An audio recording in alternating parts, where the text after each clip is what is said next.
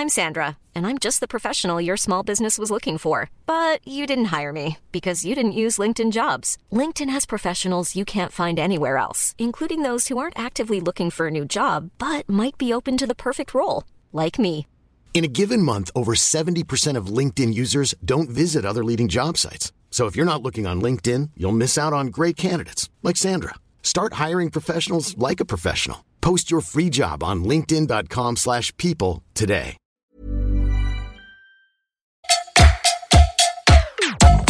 Des fêtes, le MAG. Tous les jeudis sur la Tsugi Radio avec Antoine Dabrowski. Vous écoutez euh, Tsugi Radio et après cette émission, place au groove de la house avec euh, Fresher Club, la résidence de Daily Fresher qui sera demain au disquaire avec Louise Petrouchka. On a de la chance car elle est dès ce soir à la Folie L1 du Parc de la Villette avec une autre invitée qui s'appelle Maoke. Dans ce mag euh, d'entre-deux tours, il sera question de cinéma, d'écran, de séries avec Olivier Forest dans quelques minutes. Il sera aussi question de l'exposition consacrée au VIH qui se termine dans quelques semaines au Mucem à Marseille à travers le très chouette podcast par le site Manifesto 21 et puis difficile d'échapper à la politique ces jours-ci. Un peu avant la fin de cette émission, l'ami Éric Labbé viendra partager son trouble à l'issue de ce premier tour. Et c'est aussi cette période très politisée que Dombrance a choisi pour annoncer la sortie au mois de mai de République électronique, qui sera en fait son premier album, un album réalisé en partenariat avec Lina, qui lui a permis de plonger dans ses trésors d'archives pour imaginer des clips savoureux pour chacun des morceaux du disque. Des morceaux, République électronique en compte très précisément 8, comme le nombre de présidents de la cinquième, en espérant que ce nombre n'augmente pas dimanche 24. Premier single avec un clip où l'on voit des images de la libération, du nucléaire français, des 30 glorieuses, le twist ou mai 68. Vous l'aurez compris, le premier morceau, c'est bien sûr euh, celui euh, dédié à un grand monsieur Akepi, le général de Gaulle.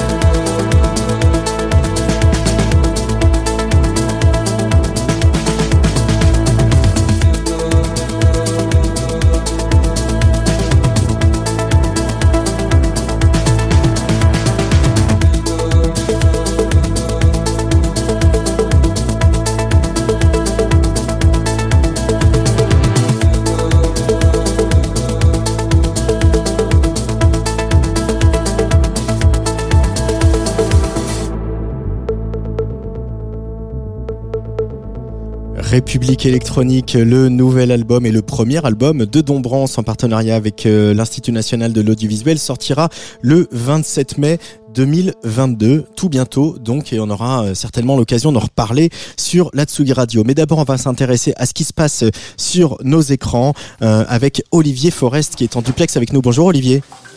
Salut Antoine, tu m'entends bien? Je t'entends parfaitement bien, euh, tu as une belle voix, on reconnaît bien ton timbre alors que nous ne sommes pas ensemble dans le studio, c'est parfait. Cette semaine dans la chronique image, cinéma, série, on parle de chasse, euh, mais attention, euh, pas de la chasse à la glu, mais d'une chasse un peu particulière, la chasse aux histoires à laquelle se livrent les plateformes de streaming pour produire leurs contenus originaux. Oui Antoine, alors en période électorale, on parle souvent de chasseurs, hein, mais là, ça n'a rien à voir, parce qu'on assiste en ce moment à une véritable ruée sur les romans, mais surtout sur les enquêtes journalistiques, sur les témoignages, sur les faits divers, sur les livres enquêtes. Le but du jeu, c'est trouver la bonne histoire, développer un projet autour et vendre le tout à une plateforme qui va la greenlighter, c'est-à-dire lancer la production en langage plateforme. Et l'écrivain Alexandre Kaufmann publie dans la revue 21 un article passionnant qui nous plonge au cœur de cette frénésie. Oui Antoine, alors ce qui est encore plus intéressant, c'est qu'Alexandre Kaufmann se base sur la frénésie qui a existé autour de l'adaptation de son propre roman-reportage, La mythomane du Bataclan. Et il va mener une véritable enquête en rencontrant tous les responsables du secteur. Alors pour donner une petite idée de l'échelle des investissements, pour 2022, Disney prévoit de dépenser 33 milliards de dollars pour produire des contenus inédits. Netflix, c'est plus de 15 milliards de dollars. Il faut bien comprendre que pour ces plateformes, c'est un besoin vital de produire du contenu exclusif, c'est leur seule façon de survivre. Donc, il faut dénicher les bonnes histoires et les bons auteurs. Donc, en langage plateforme, on dit des talents. Et la chasse aux IP, les intellectual properties, donc les droits de propriété des œuvres, c'est le nerf de la guerre. Et c'est une frénésie qui se manifeste un peu à tous les étages. Oui Antoine, les auteurs, les maisons d'édition, les agents d'auteurs, les productions, tout le monde se lance dans la bataille. Les productions avec des maisons d'édition, des contrats de first look. En gros, le producteur aura accès à, avant tout le monde, à toutes les publications pour éventuellement en acheter les droits. C'est pareil pour les journaux. Society, euh, Le Parisien, ils ont signé des accords de first look avec des, des sociétés de production. Même Le Monde est en train d'étudier une proposition de Netflix pour un first look sur ses contenus. Les grandes sociétés de production ont monté des départements entiers qui épluchent la presse, les sorties de romans, d'essais, de témoignages, les podcasts, les articles de presse pour essayer de dégoter ces histoires qui pourraient être adaptées et vendues aux plateformes. Et les maisons d'édition elles-mêmes développent leur département audiovisuel, elles montent des structures pour coacher les auteurs et pour devenir coproducteurs. Il y a même des sociétés spécialisées comme Storywatch qui se sont créées pour dénicher les bonnes histoires. Et une des raisons également de cette frénésie, c'est que ces adaptations coûtent beaucoup moins cher que de rédiger des scénarios originaux. Tout à fait, Antoine. Alors, je t'ai entendu avec un écho. Je ne sais pas si c'est le cas pour moi. Euh, bon, quand il a acquis les droits d'un livre, euh, un producteur, il va développer une bible. C'est un document qui contient toute une série. Et développer une bible à partir d'un livre, ça coûte entre 8 000 et 12 000 euros. C'est dix fois moins cher que de faire un scénario original. Adapter un livre, ça ferait gagner deux ans de travail dans l'écriture d'un scénario. Mmh. Comme avec les séries, le rythme s'est accéléré, c'est un argument capital. Alors on imagine que pour un auteur, l'adaptation d'une de ses œuvres sur une plateforme, c'est un peu le jackpot. Hein oui, alors effectivement, c'est un peu ce que je pensais. Hein. Quand on voit les budgets en jeu, on imagine tout de suite qu'on peut faire fortune en vendant son livre à une production. Alors la réalité, c'est que c'est quand même beaucoup plus modeste. En moyenne, poser une option sur les droits d'adaptation, ça se situe entre 3 000 et 5 000 euros. Et d'après un des intervenants de l'article, ça sert à peine à couvrir les frais d'avocat pour rédiger le contrat. Si la série aboutit, l'auteur et l'éditeur se partagent un minimum garanti qui représente en moyenne 10 fois le montant de l'option, donc entre 30 000 et 50 000 euros à se partager. C'est pas rien, mais c'est pas non plus miraculeux, d'autant plus qu'il y a très peu de projets qui aboutissent. Par exemple, Netflix France reçoit 1800 projets de séries par an, 1800, hein, mmh. et n'en a produit que 10 en 2021. Ah donc on est sur un ratio de 0,5% ce qui n'est pas énorme. En conclusion, Olivier Forest, est-ce qu'après avoir bouleversé le secteur du cinéma, les plateformes vont aussi bousculer celui de, l'édition? Alors, ce qui est certain, Antoine, c'est que ça pousse beaucoup de gens à calibrer leur production en espérant attirer l'attention des productions et des plateformes. Ça peut entraîner une certaine standardisation, mais ça a aussi entraîné un élargissement des sujets et des thématiques. pour les auteurs, c'est réellement un nouvel espace qui s'ouvre. Il y a un tel besoin d'histoire, hmm. de contenu, que si vous avez envie d'écrire, il n'y a jamais eu autant d'opportunités que maintenant. Alors je vous recommande vivement de lire l'article d'Alexandre Kaufmann dans la revue 21, qui aborde tout ça bien plus en détail et avec euh, beaucoup de témoignages euh, pour venir euh, compléter le tout. Netflix, Disney+, Amazon, la chasse aux histoires est ouverte. Le passionnant article de l'écrivain donc Alexandre Kaufman a retrouvé dans le dernier numéro de la non moins passionnante revue 21 disponible en librairie. Et Olivier, tu voulais nous glisser un petit mot sur le prochain festival de Cannes, y avait la conférence de presse cet après-midi. Oui, alors Cannes effectivement a annoncé euh, sa programmation ce matin et juste un petit mot pour dire qu'on retrouve une assez belle programmation de films musicaux. Il y aura le biopic sur Elvis Presley de Baz Luhrmann qui s'intéressera plus particulièrement au rapport entre Elvis et son diabolique manager, le colonel Parker, et deux documentaires très excitants, celui d'Ethan Cohen, donc un des frères Cohen en solo sur Jerry Lee Lewis, et le Moon Age Daydream de Brett Morgan sur David Bowie. Alors peut-être que cette année, on pourra enfin faire ce duplex euh, Tsugi Radio depuis Cannes. On va, bah écoute, on va essayer en tout cas. Merci beaucoup Olivier Forest. Euh, on se retrouve euh, le mois prochain, peut-être en direct de Cannes, qui on verra bien. Pour pour non, c'est pas ça qu'il faut envoyer, c'est le 10 parce qu'on va écouter Jamie XX. Le temps de dire au revoir à notre ami Olivier Forest. Ouais, ça serait bien de se retrouver en direct de Cannes. Rappelle-nous les dates du festival. Ah, on t'a perdu Olivier. Bon, alors du coup, euh, on va pas. je vais vous dire les notes de Cannes. Ah si, ça y est, ah, je t'ai retrouvé. Oui, les dates de Cannes. Alors on a oui, du 17 au 28, je crois. 17 au 28 mai. Et eh ben voilà, euh, on va essayer de se caler une chronique à ce moment-là. Merci Olivier, à bientôt. Salut Antoine, à très bientôt. Voilà, en, espérant euh, qu'on va peaufiner ce duplex et l'améliorer pour la prochaine fois. On écoute un petit peu de Jamie XX sur la Tsugi Radio avant de retrouver un, un autre 21, mais celui-là c'est le Manifesto 21.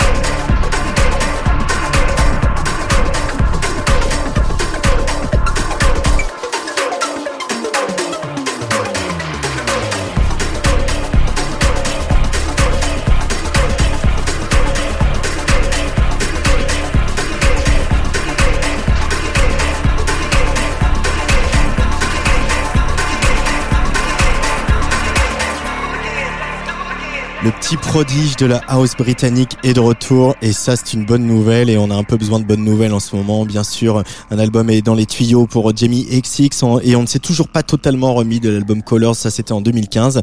Euh, Jamie XX euh, reprend la route et sera à l'affiche de prestigieux festivals internationaux hein, euh, comme Coachella, Primavera Sound. En France, il passera par Garo Rock, Les Nuits Secrètes ou Rock en scène, ça c'est à la fin du mois d'août. Jingle.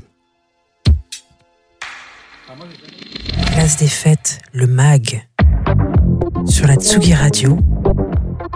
Avec Antoine Dabrowski. Ah, moi, j'ai jamais considéré que, en tant que séropositif, et ça depuis le début, que je devais le cacher, que c'était quelque chose dont je devais avoir honte.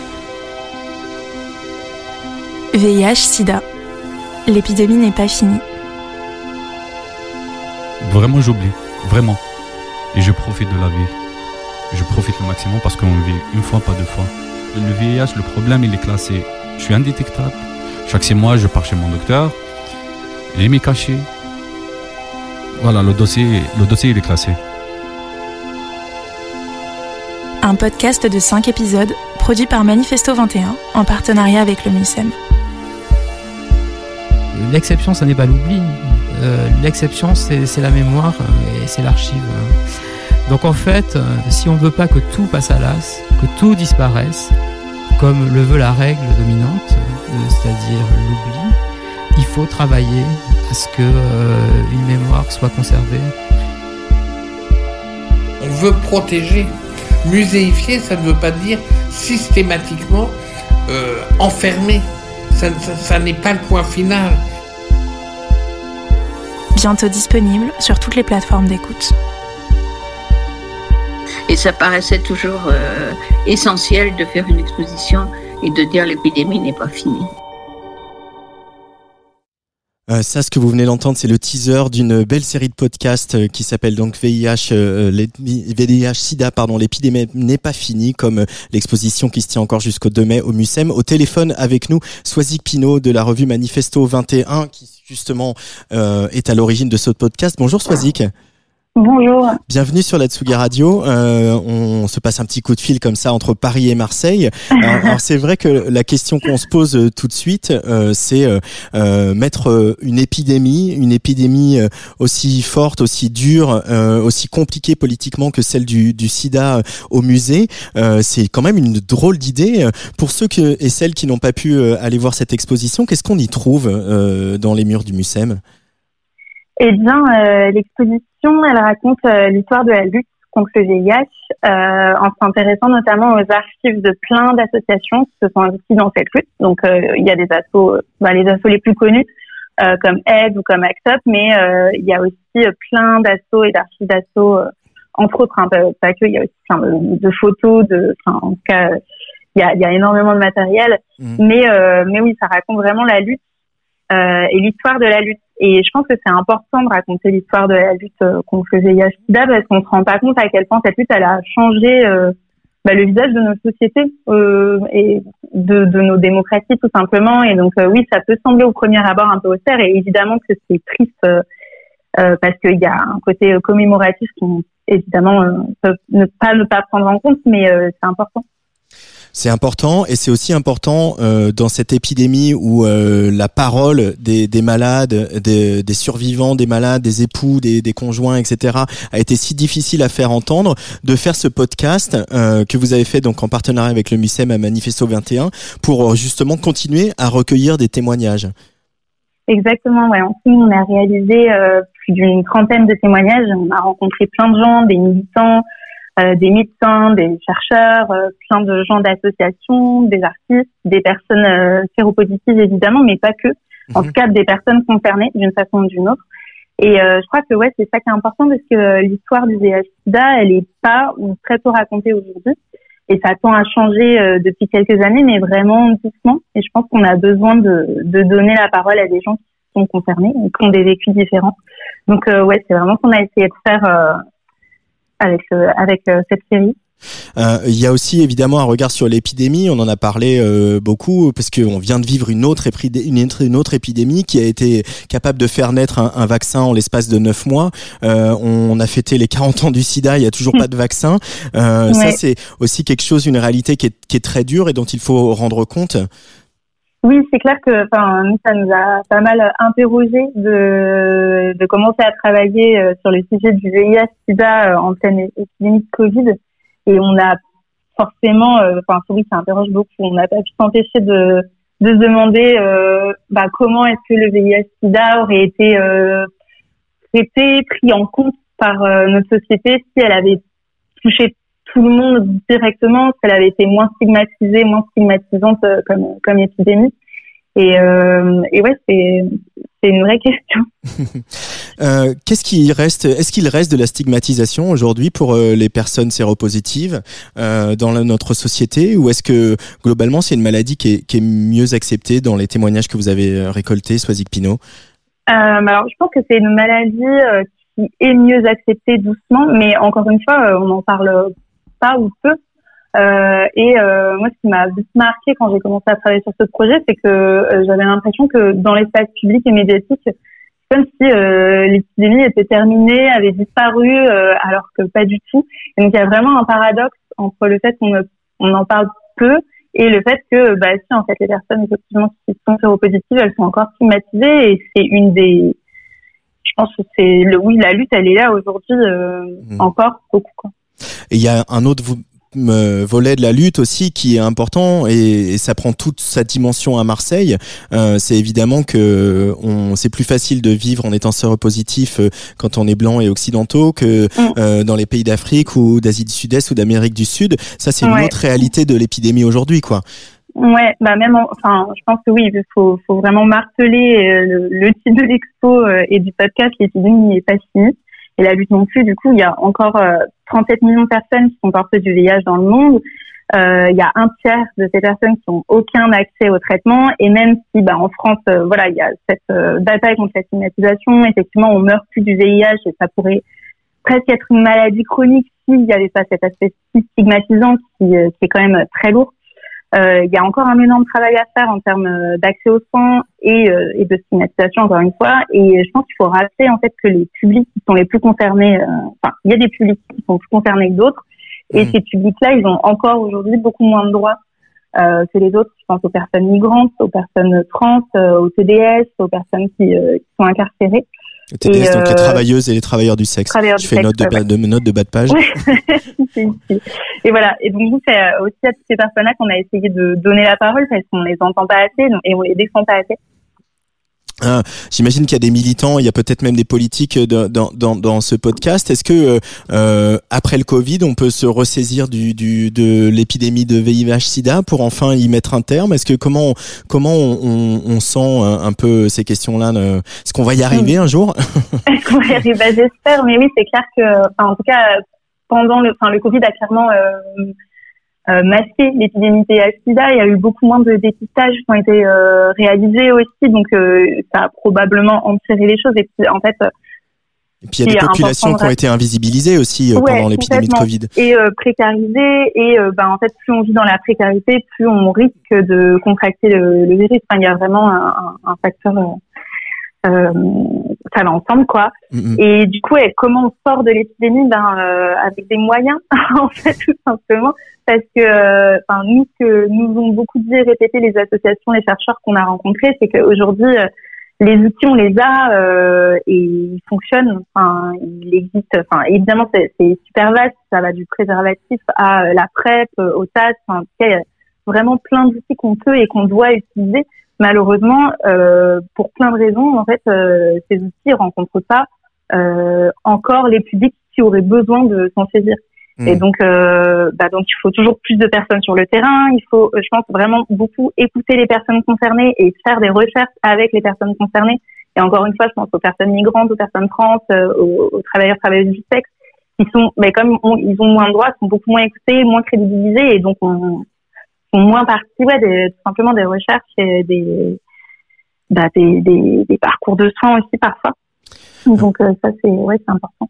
Et, et, rappelons quand même, voilà, pour conclure, que cette euh, épidémie de SIDA et, le tout le travail des, des, des associations, d'Act Up Paris, euh, de, de Aide et des autres a permis aussi euh, quelque part, hein, voilà, qu'on puisse parler euh, du mariage pour tous et qu'on finisse par y arriver. Donc le combat n'est pas fini, il reste oui, des, oui, non, des C'est vraiment hyper important de rappeler que oui, que l'épidémie, elle a, elle a complètement bouleversé notre société et que le Pax s'en est un produit direct. Mmh. Donc le mariage pour tous aussi en termes de droits et de reconnaissance pour euh, les personnes queer, il y a vraiment un avant et un après que l'épidémie a mis en lumière. Du côté, euh, je pense, du droit des malades, c'est exactement la même chose. Donc, euh, donc ouais, c'est important de rappeler et, et de pas l'oublier. Et euh, bah, du coup, voilà, notre, nous, notre dernier épisode, il sera la semaine prochaine et ça parlera justement de mémoire et, et de transmission et aussi de trous de mémoire. Donc, euh, est-ce qu'il y en a un et que ça, ça interroge? Donc, j'espère que, que vous l'écouterez.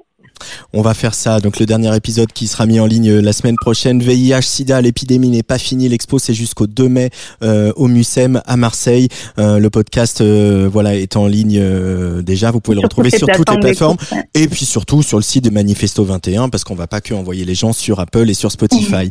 Merci beaucoup Swazik Pino d'avoir pris le temps de ce coup de téléphone sur Tsugi Radio et on se retrouve tout bientôt pour parler d'autres sujets avec Manifesto 21. On a on a pas mal de choses en cours. Au revoir, à bientôt. Merci, au revoir. Allez, c'est parti, musique. Tout n'est pas clair dans ce désert, mais si je suis sûre,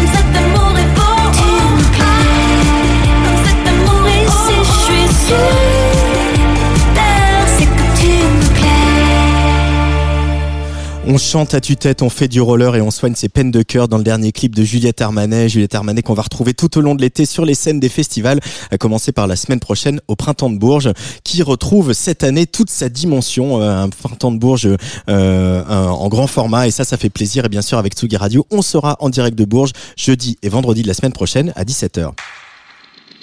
Place des fêtes, le MAG. Sur la Tsugi Radio. Avec Antoine Dabrowski. Et tous les mois, tout voilà, ça s'accélère un petit peu parce qu'il y a une petite euh, accélération de, de fin de campagne. On retrouve donc Eric Labbé qui vient euh, disséquer pour nous les mots et les mots de la campagne. Et bonjour Eric. Salut Antoine. Et c'est cette fois-ci, bah, évidemment, le mot, c'est vote utile. Bah oui, c'est sans doute l'expression qui a marqué les 15 derniers jours avant le premier tour et sans doute celle qui sera le plus pesée dans les 15 jours qui nous séparent du second. Alors à quel moment un vote est-il utile? On appelle vote utile un vote qui n'est pas celui que vous choisissez par pure conviction, par pure adhésion à une candidate ou un candidat et à son programme, mais que vous choisissez pour des raisons tactiques, on va dire, en prévision des résultats. Typiquement, s'est tous posé ces questions-là il n'y a pas longtemps. Quand on a six candidats de gauche et que la gauche représente au total 30% du corps électoral, il est assez raisonnable de voter pour celui qui a le plus de chances de passer au second tour, plutôt que pour celui qui correspond exactement à votre idéal, mais qui vise les 0,2%. Euh, voilà, c'est la question que beaucoup de monde s'est posée et c'est ce qui s'est passé finalement au premier tour avec euh, le vote en faveur de Jean-Luc Mélenchon. C'est ça, on est nombreux à avoir voté pour Mélenchon, alors que c'était pas forcément notre choix de départ. Pour ma part, j'étais plutôt parti pour voter Jadot à l'origine, parce que Mélenchon a des positions au niveau international sur l'Europe ou le non-alignement, sur l'Ukraine, sur la Russie, tout ça, qui me dérange, et une personnalité en mode tribun couille sur la table que je trouve assez obsolète. Et donc euh, la question du vote utile continue à se poser euh, Eric Labbé pour le second tour. Et oui, sauf que là, la question du vote utile, c'est plutôt voter hors not voter. Voter Macron pour empêcher Marine d'arriver au pouvoir ou ne pas voter pour ne pas apporter une fois de plus sa voix à un type dont le programme économique ultra-libéral et la politique policière ultra-répressive est une catastrophe qu'on goûte depuis cinq ans. Pour ma part, ça faisait cinq ans que je me jurais, soir et matin, qu'on ne m'y reprendrait plus, que c'était fini, que je n'apporterais plus ma caution, la caution de mon bulletin à cette politique horrible. Et je sens qu'il y a un mais. Bah oui, il y a un gros mais ou une grosse merde qui s'appelle Marine et qui est clairement en embuscade. C'est-à-dire qu'en 2017, on avait voté Macron alors que les sondages annonçaient un score de l'ordre de 60-40 ou 65-35 en sa faveur. Et le résultat avait d'ailleurs au final été de 66-34. Donc on avait le droit de regretter d'y allé parce que Marine n'avait vraiment, mais vraiment aucune chance de passer. Sauf que là, on est dans les sondages entre 53-47 et 51-49. Donc, dans une situation radicalement différente et un énorme risque. Euh, je vous invite à relire le programme du FN, à vraiment le relire dans ses moindres retranchements. Euh, c'est juste innommable notamment pour les étrangers vivant en France, c'est l'apartheid pur jus, avec tous les outils pour écraser les contre-pouvoirs et sans doute de bonnes bases pour une guerre civile. Donc moi, je crois que j'aurais un peu de mal à me regarder dans une glace le 24 avril si le fascisme s'était installé au pouvoir pendant que j'étais parti pêcher à la ligne. Voilà, c'était la vision d'Éric Labbé euh, de cet entre-deux tours euh, entre Marine Le Pen et Emmanuel Macron. Chacun fait comme il le veut, mais toi, Éric Labbé, ton choix est fait. Euh, merci euh, pour cette chronique. Merci. Euh, on se retrouve bah, dans 15 jours pour euh, le résultat final. Euh, C'est ça, hein T'es prêt? Ouais, presque. Euh, et est-ce que, est-ce que tu es, qui est presque prêt aussi? C'est ce qu'on entend, qu'on peut peut-être faire entendre un petit peu plus et qu'on dont on va écouter un extrait. C'est euh, un nouveau titre Ouais. de Poison gauchiste. Et Poison gauchiste, euh, c'est euh, ton projet, ton alias. Ouais, c'est mon projet de, de musique et c'est un nouveau titre en exclu. Je crois qu'il s'est jamais passé ailleurs que dans ma chambre et dans les studios du producteur. Euh, il sortira sans doute en septembre ou octobre. En Voilà. septembre, octobre, on écoute un, un petit extrait, on va pas l'écouter en entier parce que ça sort pas tout de suite. Ça s'appelle Pierre Sogol. Euh, pourquoi avoir voulu passer un, un morceau de ton projet qui s'appelle Poison gauchiste après cette, euh, cette chronique avec Ça me la semblait être assez logique. Allez, on y va.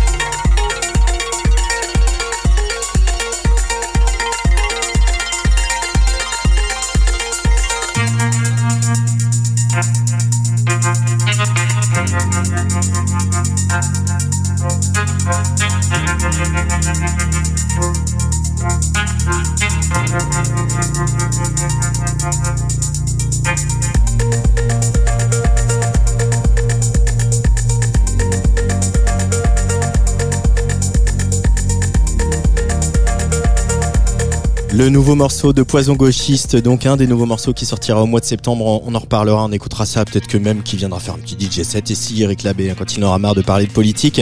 Euh, voilà, on arrive au terme de cette place des fêtes. Je voulais aussi vous rappeler que euh, bah, il y a quelques semaines déjà, Eric Labbé euh, avait fait consacrer une chronique à, aux drogues, euh, notamment à la dépénalisation du cannabis, mais pas que euh, dans cette campagne.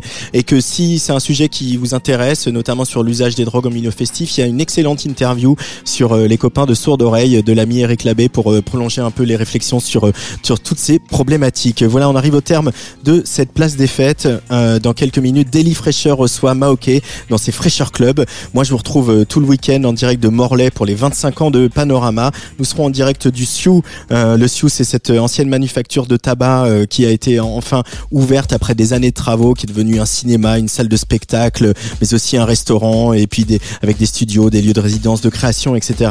Donc on est ravis de enfin pouvoir faire euh, la fête et pouvoir faire aussi des émissions de radio en direct du Sioux à Morlaix. C'est sur euh, le port de Plaisance, en face du, Tempo, le bar euh, qu'on connaît bien. Puis on va retrouver bien sûr les grands halls de Lango, etc. Et la grande, les grandes soirées avec plein de monde comme Vitalik, comme UR Trax, mais aussi par exemple comme Acid Arabe qui ont un peu une carte blanche qu'on fait venir tous leurs collaborateurs, tous leurs featuring de tous les albums différents. Et puis ils viennent de sortir aussi un chouette EP de remix avec ce très chouette remix de Laolo que j'aime vraiment beaucoup, que vous avez peut-être entendu déjà en playlist sur Tsugi Radio. Et moi je vous dis haut les cœurs, bye bye, et on se retrouve ce week-end en Bretagne.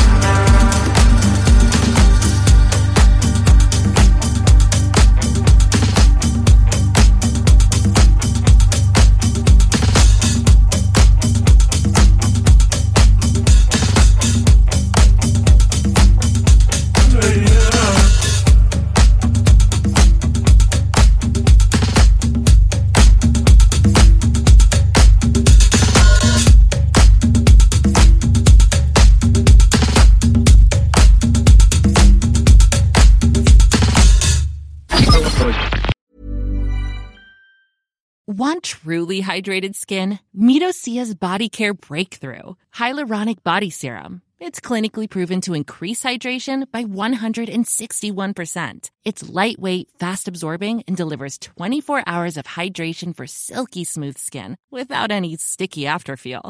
Treat your skin to clean, vegan skincare from Osea. Get 10% off your first order with code SUMMER at OseaMalibu.com. That's O S E A Malibu.com code SUMMER.